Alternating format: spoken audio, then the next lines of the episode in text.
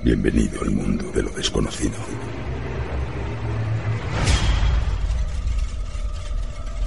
¿Quieres viajar con el tren de lo insólito por las vías del misterio?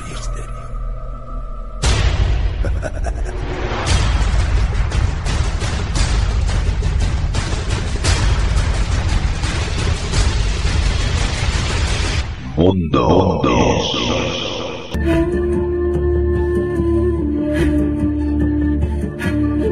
La caverna de los antepasados en sus 12 capítulos describe las costumbres y prácticas de los lamas e invita a la comprensión metafísica y ética de las mismas.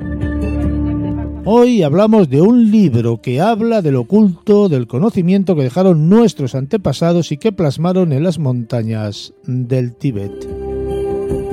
Escrito en un lenguaje accesible, simple y didáctico, este libro, que se puede descargar gratuitamente por vía internet, lleva al lector a conocer la cautivante riqueza espiritual de los lamasterios del Tíbet. Secreto.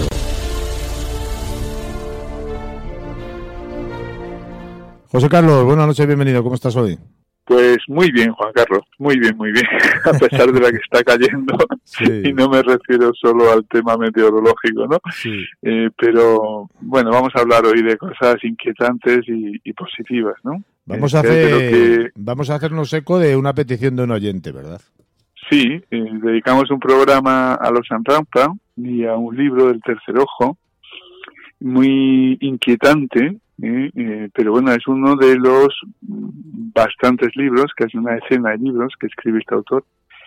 Y hubo una oyente que nos escribió un, correo, un mensaje diciendo que a ver si podíamos profundizar, ¿no? yo, yo, yo, encantado porque, porque es un autor para mí inquietante, a pesar de las feroces críticas y descalificaciones que en vida y post-mortem ha recibido, acusando de mentiroso y de todo lo que todo lo que haga falta, ¿no? Sí, pero ahí, ahí queda lo que ha escrito. Y esto no se lo va a quitar nadie. Claro, claro, y esto es lo que hay que analizar, ¿no? Porque hay que revisar lo que ha escrito y, bueno, y tratar de comprender que puede existir algo más allá de lo que tenemos conciencia, ¿no? Del racionalismo este empírico en el que estamos tan empeñados en mm. vivir y que tan poquitas cosas explica de lo que pasa dentro de nosotros, ¿no? O sea, yo creo que esa es la clave. Y para, para profundizar un poquitín más en este tema, hoy nos vamos a otro libro de este buen señor, ¿verdad?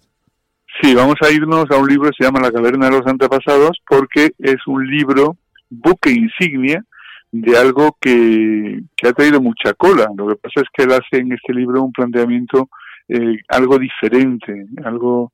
Eh, yo creo que todos hemos oído hablar de la teoría de los antiguos astronautas, ¿no? Y, existen muchísimos libros escritos al respecto.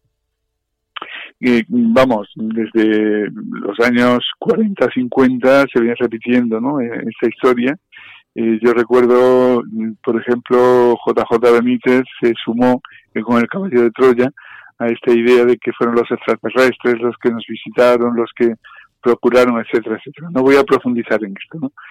Pero eh, lo que yo quiero traer hoy aquí es que en el año 1963, sin que él fuera el primero en este libro, en la caverna de los antepasados, ya los Rampa adelanta eh, la existencia de una civilización anterior a la nuestra, que se autodestruyó, y es un poco, ya entramos un poco en la en, la, en el fondo del libro.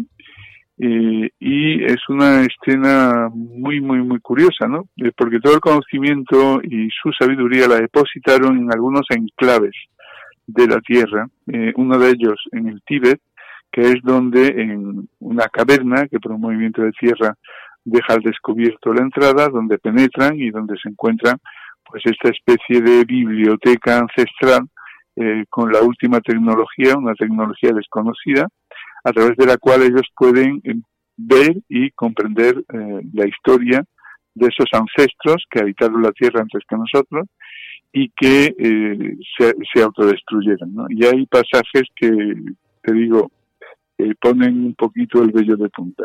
No, no quiero... si hay, mira, mm, no sé, por ejemplo, cuando hablamos, ellos lo llaman cápsulas del tiempo. Eh, me vas a permitir un, que os lea un pasaje, yo va a ser breve, ¿no? Pero cuando ellos, mm, a través de una caja, ven eh, lo que había pasado en el mundo, en la antigüedad, eh, dice textualmente, presenciamos las grandes batallas de aquel mundo y nos dimos cuenta de que casi la totalidad de las víctimas pertenecían a la población civil. Las Fuerzas Armadas, protegidas gracias a sus dispositivos de defensa, solían estar fuera de todo peligro. Los ancianos, las mujeres, los niños, todos los que no podían luchar, eran quienes en realidad sufrían los efectos de la lucha. Vimos a los científicos en sus laboratorios buscando afanosamente armas más destructoras todavía, bacterias más terribles que pudieran ser lanzadas contra el enemigo. Después vimos a un grupo de hombres pensativos y preocupados que proyectaban la creación de lo que ellos llamaban una cápsula del tiempo. ¿Te está gustando este episodio? Hazte fan desde el botón apoyar del podcast de Nivos. Elige tu aportación y podrás escuchar este y el resto de sus episodios extra. Además, ayudarás a su productor a seguir creando contenido con la misma pasión y dedicación.